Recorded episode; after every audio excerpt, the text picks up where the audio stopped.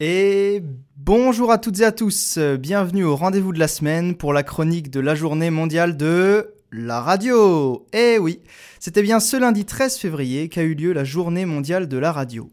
Cette semaine, il y avait aussi les journées mondiales de l'épilepsie ou encore du cancer de l'enfant, mais c'est sur la radio, un sujet un petit peu plus léger qu'on va se concentrer.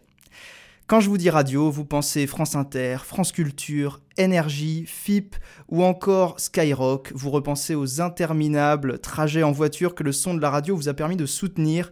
Mais vous connaissant, vous devez surtout penser à WNE, avec leur magnifique et modeste émission Campus Mag. La radio est un moyen de communication vieux de 130 ans. Et ce qui est dingue, c'est que c'est encore utilisé aujourd'hui. Nos arrière-grands-parents écoutaient la radio, et nous aussi. Mais ce n'est pas pour autant que la radio n'a pas changé avec le temps. La radio a commencé par des communications en morse, ensuite il y a eu l'invention de la télégraphie sans fil avec les fameux postes radio TSF, puis les radios sont devenues de plus en plus petites, portatives, elles ont même été intégrées dans les voitures. Elles sont devenues de plus en plus petites au point de devenir dématérialisées, permettant à n'importe qui, n'importe où, d'écouter la radio grâce à la web radio sur Internet depuis son smartphone. Avoir accès à la radio, c'est une manière d'avoir accès à l'information. Surtout qu'aujourd'hui, il y a un nombre de choix illimité de radios avec différentes lignes éditoriales, différents types de programmes afin de correspondre à chacun. Il faut se rendre compte qu'aujourd'hui, la radio en France représente 57% du volume total de la consommation audio chaque jour, ce qui est énorme. À présent, je vous propose de vous parler de quelques moments importants de la radio. Le soir d'Halloween de l'année 1938, le réalisateur Orson Welles décide de diffuser une pièce radiophonique en s'inspirant du roman de science-fiction La guerre des mondes. La pièce commence alors avec un speaker annonçant une chute de météorites au Canada et dans le New Jersey. On y évoque carrément une invasion d'extraterrestres aux États-Unis. C'est un des premiers canulars faits à la radio et celui-là va en plus très bien marcher.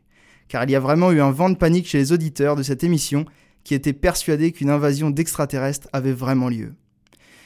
Deux ans plus tard, en Angleterre, le 18 juin 1940, la radio a servi non pas pour alerter les populations d'une invasion extraterrestre, mais bien pour organiser la résistance française à l'envahisseur nazi, remplaçant les soucoupes volantes par les Stuka.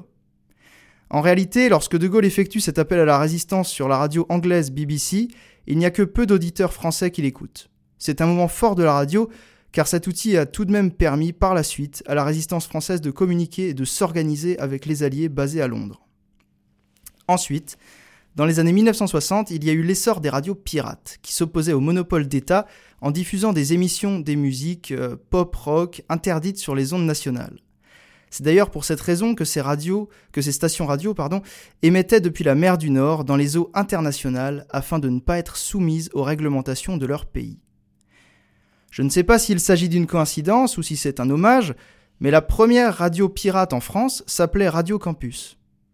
Et comme par hasard, cette émission s'appelle Campus Mag. Certains diront que c'est parce qu'il s'agit dans les deux cas de radio étudiante ayant lieu dans un campus, mais je n'y crois pas. Campus égale pirate, évidemment. Et mag fait référence au magasin comme le chargeur d'une arme à feu. Ça ne fait aucun doute, vous écoutez actuellement une radio pirate, et si j'étais vous, je continuerais à le faire.